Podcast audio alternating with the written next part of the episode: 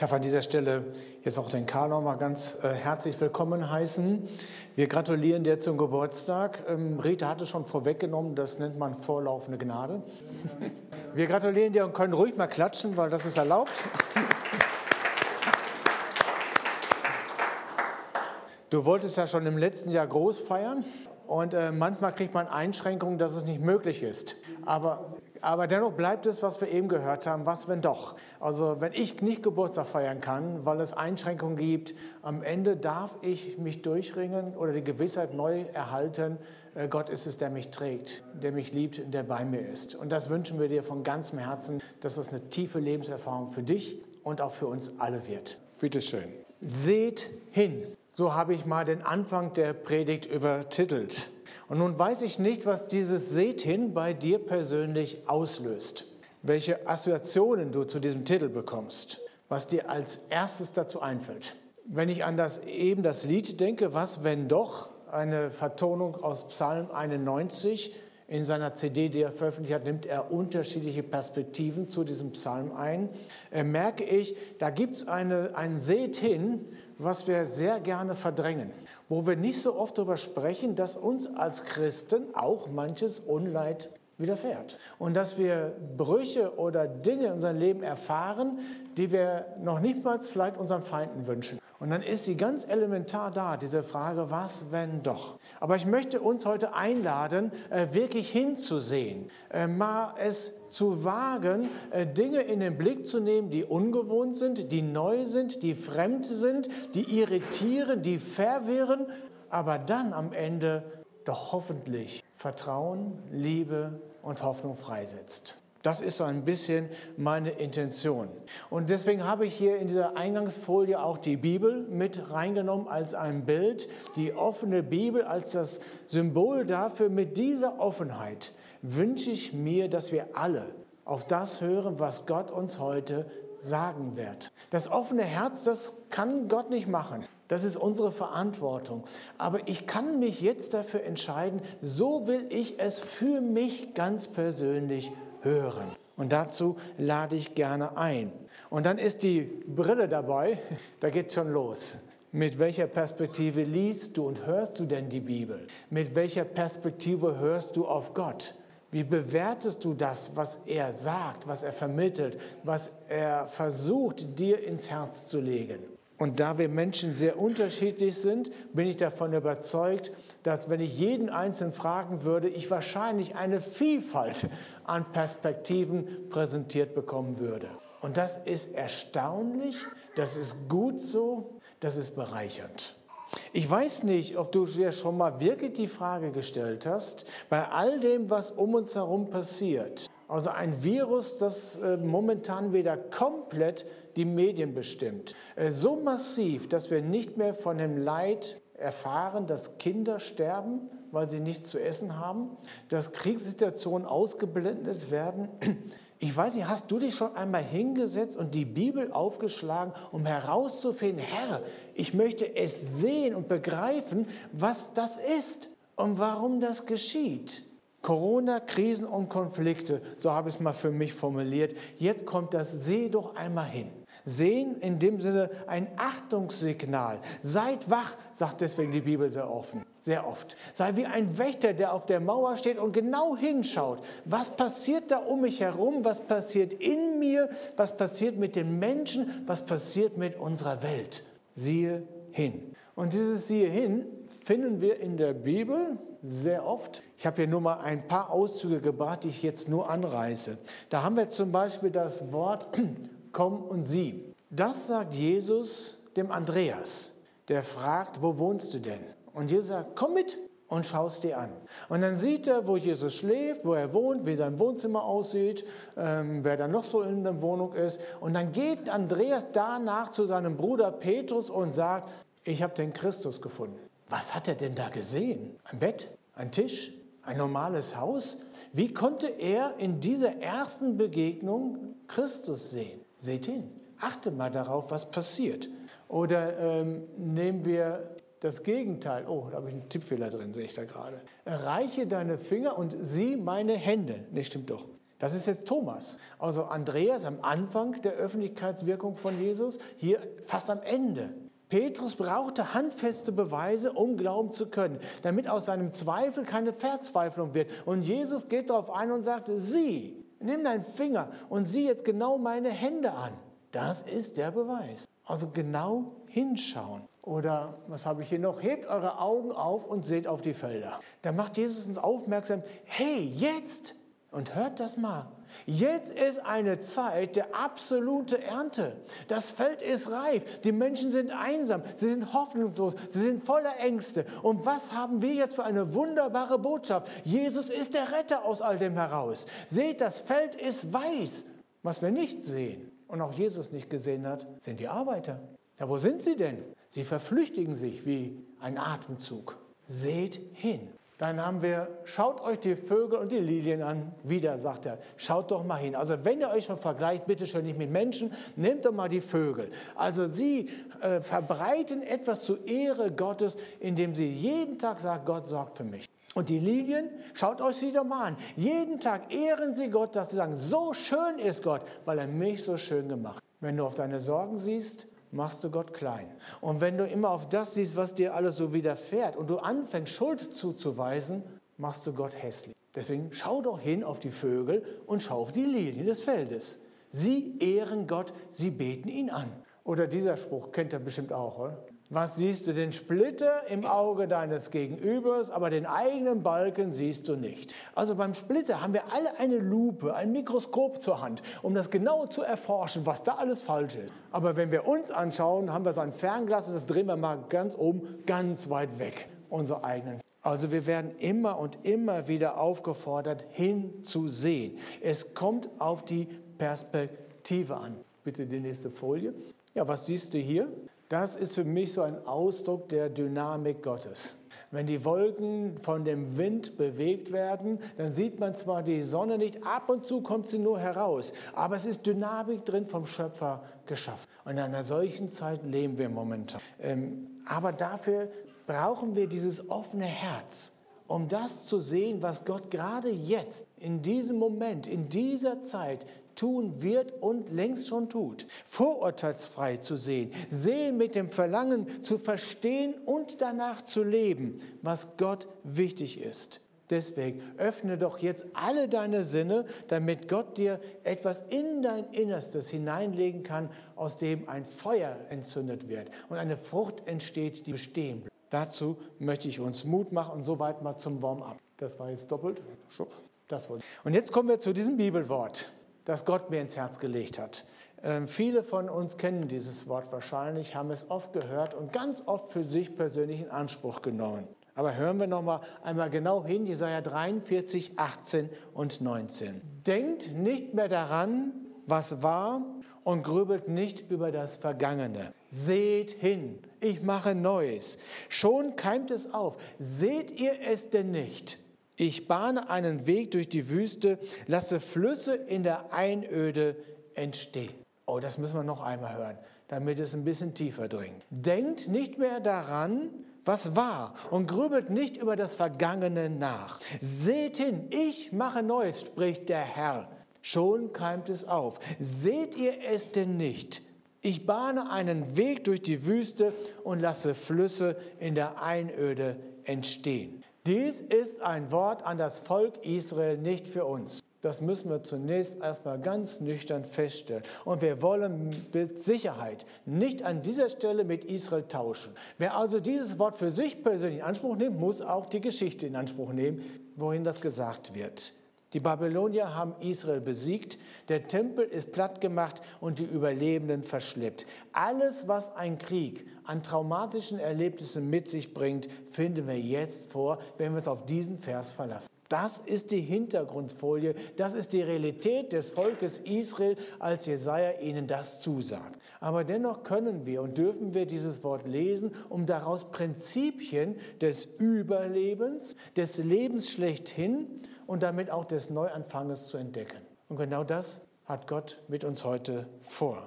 Und jetzt habt ihr schon rausgekriegt, wenn ihr diesen Verse, diese zwei Verse so lebt, es ist ziemlich einfach. Wir finden drei Absätze da drin. Das erste ist Blick nicht zurück, Also es geht um die Vergangenheit. Siehe, jetzt wächst etwas auf, jetzt ist es schon da, das ist die Gegenwart. Und dann kommt Gottes zu, ich bahne einen Weg, das ist die Zukunft. Also darüber werden wir jetzt ein bisschen mehr nachdenken, wobei ich eingestehe, dass ich diesen ersten Punkt des Rückblickes ein wenig länger in den Fokus nehme, weil ich den Eindruck habe, dass wir den scheuen. Wir lieben es, nach vorne zu schauen, weil dann ist schon alles vorbei. Äh, dann gibt es nur Hoffnung. Deswegen erlaubt es mir an dieser Stelle ein wenig mehr über die Vergangenheit nachzudenken. Also der Rückblick, unser Umgang mit dieser Perspektive, wenn wir auf unsere eigene Lebensgeschichte, auf die eigene Gemeindegeschichte, auf ein Jahr Corona-Zeit zurückblicken. Darum geht es. Und dann wissen wir eines, wir können unsere eine Vergangenheit nicht ausradieren, auch wenn wir das gerne möchten, an der einen oder anderen Stelle. Da gibt es Menschen oder Ereignisse, da wünschten wir von Herzen, dass wir das nicht erlebt hätten oder die Begegnung, dass sie nicht hätten stattgefunden. Aber es gehört mit zu unserem Leben. Aber dennoch, weil es so viele Dinge gibt, die wir uns nicht wünschen, ist der Drang, jetzt nach vorne zu schauen, extrem stark vorhanden. Wir scheuen den Blick in die Vergangenheit, weil wir da ganz ehrlich oftmals unser Versagen sehen, begangene Schuld, Sünde, eigene Fehler und damit verbunden auch häufig destruktive Verhaltensmuster gegenüber anderen Menschen. Und wir scheuen diesen Blick. Das heißt, wir haben Angst vor diesem Blick und deswegen lieben wir Scheuklappen eine Richtung, nur nach vorne gucken, ja nicht zurückzublicken. Seht hin. Gott lässt manchmal Dinge zu oder führt sie selbst durch, die wir nicht verstehen können. Israel wird von Babylonien erobert, aber aufgrund des Befehls von Gott. Das fällt uns sehr schwer, es zusammen zu denken. Und daraus leite ich ein erstes Prinzip ab. Störungen sind bei uns vorhanden und wir dürfen es lernen, damit umzugehen. Unruhe gehört mit zum Leben. Wir sollten nicht zu schnell immer nach Ruhe und Frieden Ausschau halten. Das Wort ist in deiner Wüstenzeit gesprochen und die Wüste ist auch das Hintergrundbild von Jesaja 43. Jesus wird vom Heiligen Geist in die Wüste getrieben, um dort vom Teufel auf die Probe gestellt zu werden. Der Heilige Geist und der Teufel arbeiten Hand in Hand. Das ist Wüstenzeit. Das übersteigt mein Denken. Aber ich merke, es gibt eine heilsame Unruhe. Äh, heilsame Unruhe, die eine Sinnlosigkeit aushält.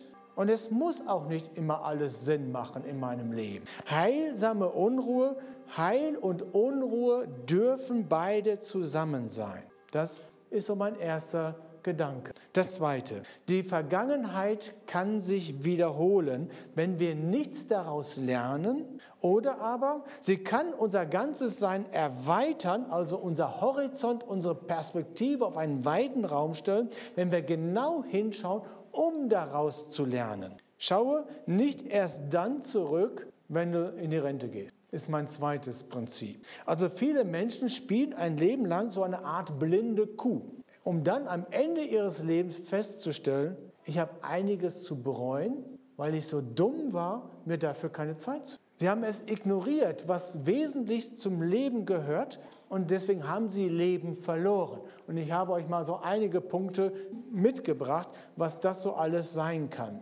Sehr viele sagen, aber ah, wenn ich etwas ändern könnte, dann hätte ich weniger gearbeitet. Kennst du diesen Wunsch? Dann hätte ich nicht so viel geschafft. Ich hätte mir mehr Zeit genommen für Beziehungen. Bei Beziehungen stelle ich dann wieder fest, oh, ich habe manche Beziehungen einfach abgebrochen. Manchmal von jetzt auf gleich. Und ich bereue das, dass ich das gemacht habe. Ich breche manchmal Beziehungen ab, weil ich die Ansichten anderer einfach komplett überbewertet habe. Und deswegen kann ich dann teilweise von einer tiefen Verletzung sprechen, weil ich es überbewerte, was der andere mir gerade gesagt hat. Dann stelle ich fest, oh Mann, ich habe so wenig Wertschätzung habe da was versäumt. Und manch einer stellt dann am Ende seines Lebens, ach, hätte ich doch meine Gefühle nicht dauernd vernachlässigt, sondern diese Sprache meinem Inneren auch wahrgenommen, darauf geachtet und sie nicht ständig ignoriert und unterdrückt. Und wiederum andere sagen, ich hatte einfach nicht den Mut, Zeit für mich selbst zu nehmen. Ich habe immer für andere. Das sind mal nur so ein paar Punkte. Aber versteht ihr, äh, wenn ich da erst anfange, wenn ich kurz vorm Lebensende bin, wie viel habe ich versäumt? Also bitteschön, wenn wir zurückschauen, wir dürfen zurückschauen, um daraus zu lernen, um jetzt heute etwas anders zu machen, neue Prioritäten zu setzen, andere Perspektiven einzusetzen. Und dann finde ich noch einen dritten Gedanken bei diesem Rückzuschauen. Und da habe ich ein drittes Prinzip abgeleitet. Alte Kamellen, und ihr wisst, ich bin ein Karnevalsfreund, alte Kamellen schmecken nicht. Kinder nehmen sie noch, aber ich glaube, kein Erwachsener mag sie. Sie werden in der Regel weggeschmissen. Wie komme ich darauf? Jesaja verweist direkt vor diesen Versen 18 und 19 auf das, Bewunder der, das Wunder Gottes der Befreiung aus Ägypten. Aber wieso sollen sie nicht mehr daran denken? Also gerade noch sagt, Gott hat euch herausgeführt. Und dann sagt er, denkt nicht mehr an das Vergangene. Also das ist ein direkter Zusammenhang. Warum sollen sie nicht mehr an diese Wundertaten Gottes denken? Gerade in Zeiten, wo Gottes Heilsgeschichte, seine Gutgeschichte mit seinem Volk oder seiner Gemeinde mehr als einen Riss erhalten hat, wo alles kaputt ist ist es dann nicht erst recht erforderlich, die gute alte Zeit in Erinnerung wieder hervorzuholen? Die Zeit, als Gott noch handelte, als er aus dem starken Ägypten einen glimmenden Doch machte? Auch Jesaja 43. Meine Antwort, prüfe sie bitte selber. Es gibt ein Schwelgen in der Vergangenheit, die die Magersucht in der Gegenwart überlagert. Es gibt ein Schwelgen in der Vergangenheit, die die Magersucht in der Gegenwart überlagert. Es gibt ein sehnsüchtiges Verlangen im Rückblick, das blind macht für die Gegenwart. Es gibt starke Gotteserfahrungen für die, in der Vergangenheit, die uns schwach im Hier und Heute machen. Ja, es gibt alte Gotteserfahrungen, auf die wir uns ausruhen können und wir den Schlaf der Gerechten leben aber die uns letztendlich von Gott trennen, wenn wir darin liegen bleiben. So verstehe ich zum Beispiel den Apostel Paulus, wenn er den Ephesern sagt, stehe auf vor den Toten und Christus wird dir leuchten. Ein Wort an die Christen, nicht an Menschen, die Gott nicht kennen. Oder ist es das, was Jesus vielleicht meinte, wenn er sagt, niemand, der seine Hand an den Pflug legt und dann zurückschaut, ist tauglich für das Reich Gottes, weil Gott jetzt etwas wirkt und jetzt etwas dynamisch ins Leben ruft und dann der Rückblick mich daran hindert. Die gute alte Zeit kann also eine Kette an meinen, an deinen Beinen sein. Sie kann uns lähmen oder uns falsche Entscheidungen in der Gegenwart aufzwingen. Ein Rückblick in die Vergangenheit, um Gott zu danken und daraus zu lernen, ist notwendig. Aber ein Leben in der Vergangenheit führt nicht zu einer dynamischen Nachfolgung von Jesus Christus. Deswegen wenden wir uns von der Vergangenheit in diesem Sinne ab. Lernen wir davon, um das Siehe, ich wirke etwas Neues in der Gegenwart tatsächlich wahrzunehmen. Und damit kommen wir zu dem zweiten Punkt. Seht hin, ich mache etwas Neues. Schon keimt es auf, seht ihr es denn nicht. Gott schafft etwas Neues. Wir befinden uns in der Gegenwart jetzt, wo du hier sitzt. Gott schafft etwas Neues in deinem Leben und durch dein Leben. Der Dalai Lama soll gesagt haben, es gibt nur zwei Tage im Jahr, an denen man nichts tun kann.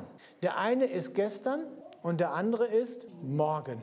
Du kannst nur heute, nur heute leben. Und das bedeutet, heute ist der richtige Tag zum Lieben, zum Glauben, zum Hoffen und zum richtigen Leben. Einen anderen Tag haben wir nicht, eine andere Zeit haben wir nicht. Dein Leben wird rückwärts erkannt und nach vorne gelebt.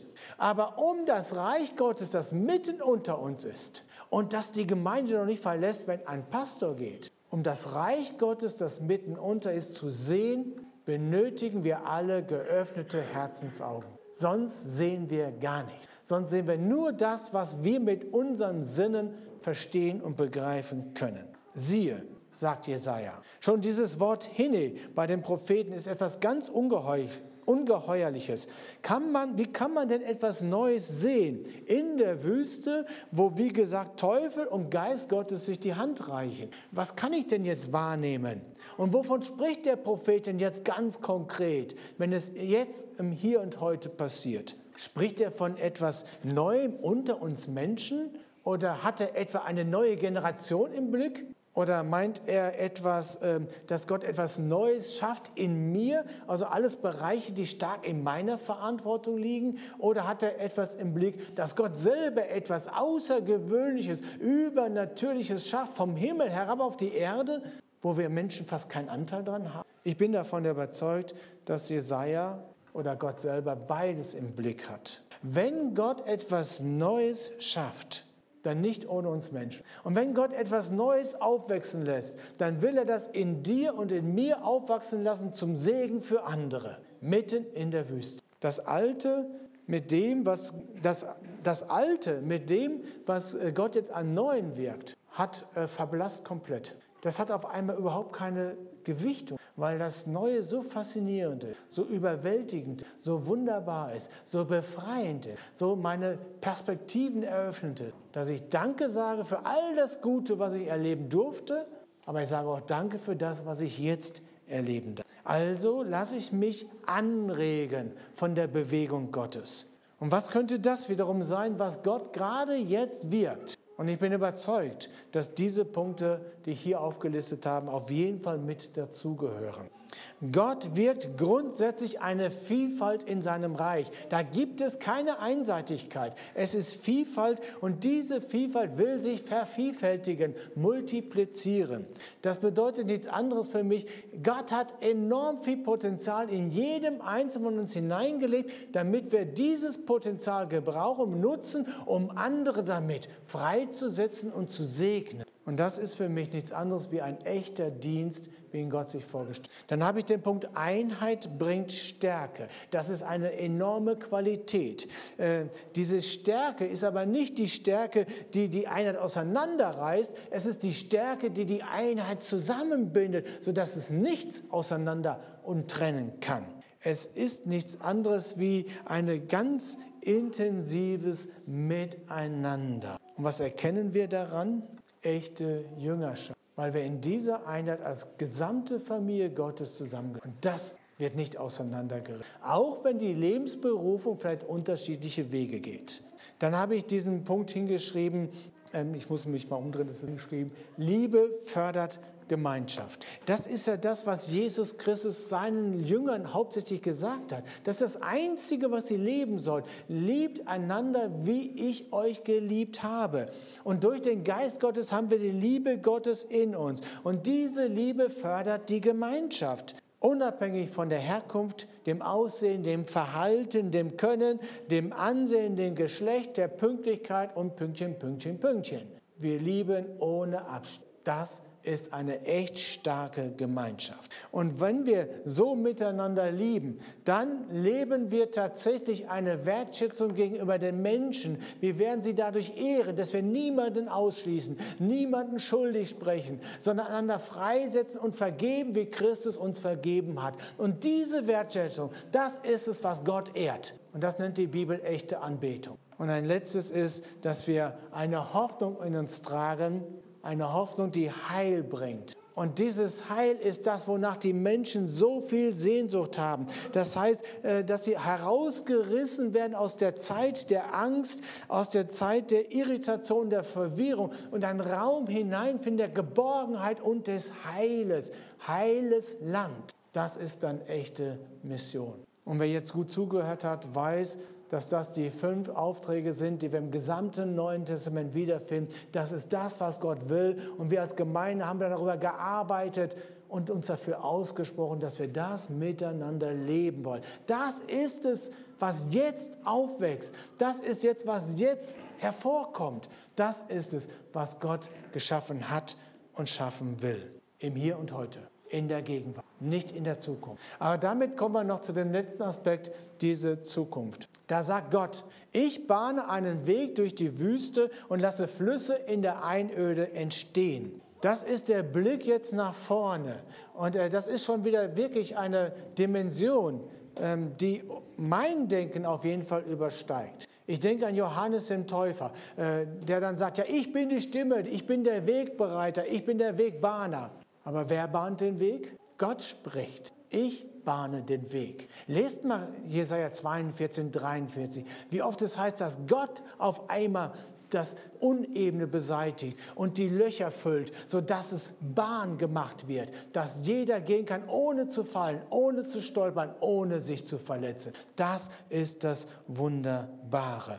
Und dann wird es in Jesaja 43 ab Vers 20 geschrieben. Es entsteht dadurch ein Lob. Aber das ist nicht, jetzt müsst ihr echt gut zuhören, das ist nicht das Lob des Volkes Gottes. Es ist das Lob der Schakale und Strauße. Und das ist im Alten Testament, ist es das Antigöttliche, das Dämonische, das, was uns Angst bereitet, das Geheul der Schakale, wenn du nachts im Zelt schläfst oder unterm offenen Himmel. Dieses Geheul wird zum Lobe Gottes, wenn wir das leben, im Hier und Heute, was Gott entstehen lässt. Das übersteigt mein Denken. Das begreife ich. Aber ich freue mich. Römer 8, erinnert euch noch daran?